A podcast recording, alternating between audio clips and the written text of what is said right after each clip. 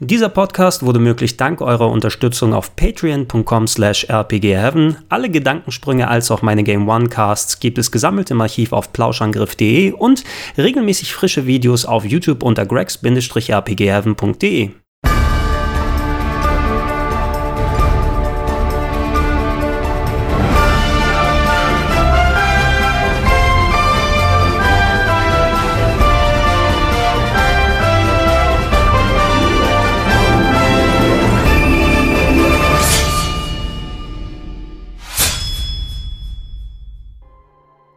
Wenn ein Genre nicht ausreicht, um dem Spiel den richtigen Kick zu geben, dann wird gerne mal gemischt. Ob es Adventures mit Puzzeln sind oder Shooter mit Rollenspielelementen, ein Genremix bietet oft mehr, als wenn man sich nur auf eine Spielegattung beschränken würde.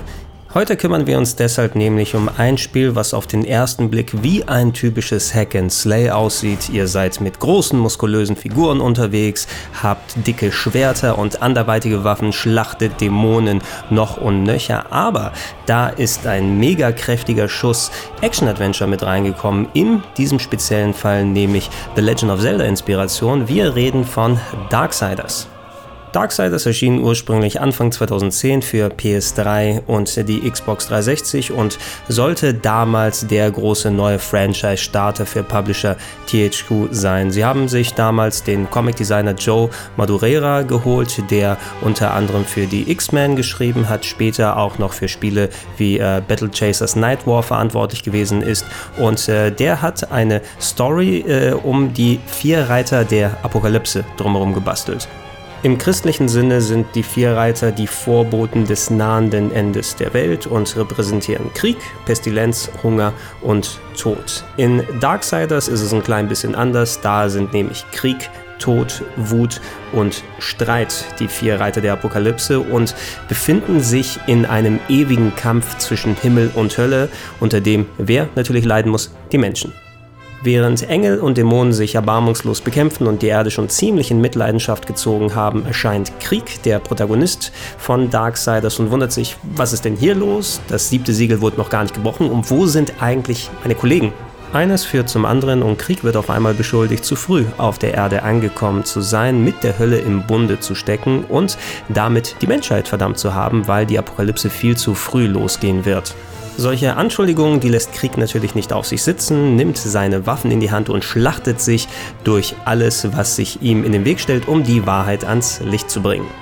Die Storyline, das kann man jetzt schon sagen, ist nicht unbedingt der größte Anreiz daran, Darksiders zu spielen, bietet aber einen eigentlich ganz netten Rahmen mit einem ordentlichen Schuss Comicbuch-Dramatik. Ähm, alle Charaktere sind entweder groß, bemuskelt, böse, verschlagen. Ihr habt die typischen Twists und Turns, die ihr erwarten könnt. Und ich habe mich zumindest dabei erwischt, vor allem gegen Ende hin durchaus eingenommen zu sein und mich darauf zu freuen, was in den daraufkommenden Teilen passiert. Ähm, dazu trägt auch bei, dass wir in der englischen Version ziemlich gutes Wort Voice Acting haben. Unter anderem Mark Hamill ist wieder mit einer ganz coolen Rolle am Start, ausnahmsweise nicht der Joker. Auch grafisch kann man sich überhaupt nicht beschweren. Die Comic Designs, die wurden echt schön auf die Konsolen umgesetzt. Äh, ab und zu gab es in den Urversionen mal hier und da ein paar Ruckler, die wurden aber mit dem War Mastered Update, was äh, vor ein paar Jahren für PS4, Xbox One und den PC rausgekommen ist, so gut wie alle ausgemerzt und äh, die Framerate ist von 30 auf 60 Bildern pro Sekunde erhöht worden. Ähm, insgesamt ist die Präsentation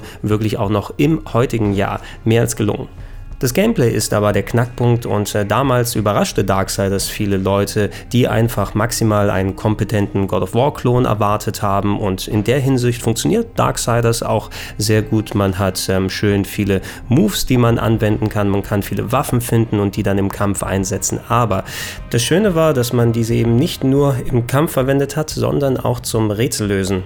Wie so oft muss man natürlich sagen, das Niveau eines Legend of Zelda Dungeons wird hier nicht ganz erreicht, aber die Darksiders Designer haben sich schon große Mühe gemacht, auch wenn sie ähm, viele von den Ideen von entweder Zelda oder vergleichbaren Action-Adventures sich entliehen haben. Unter anderem gibt es eine Waffe, die fast exakt genauso wie die Portal Gun funktioniert, wo man orange und blaue Portale verschießt und die zum Rätsellösen einsetzt. Wenn ihr damit zurechtkommt und da die schöne Mischung an ordentlichen Action-Parts auch abkönnt, dann ist Darksiders genau das richtige Spiel für euch.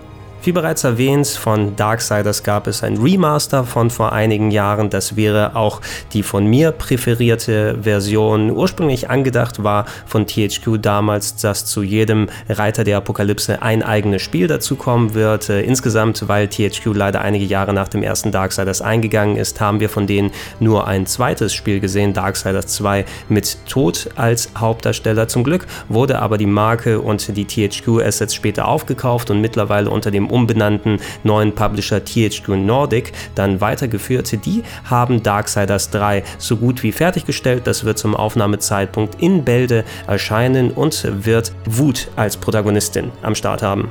Ich freue mich jedenfalls ziemlich, werde zu Darksiders 3 auch bestimmt hier was auf dem Kanal noch machen und da hoffe ich, dass der zumindest erfolgreich genug ist, dass der vierte Teil in Arbeit gegeben wird, wir Streit als Hauptdarsteller sehen und die Story zu einem vernünftigen Abschluss kommt. Wir dürfen gespannt sein.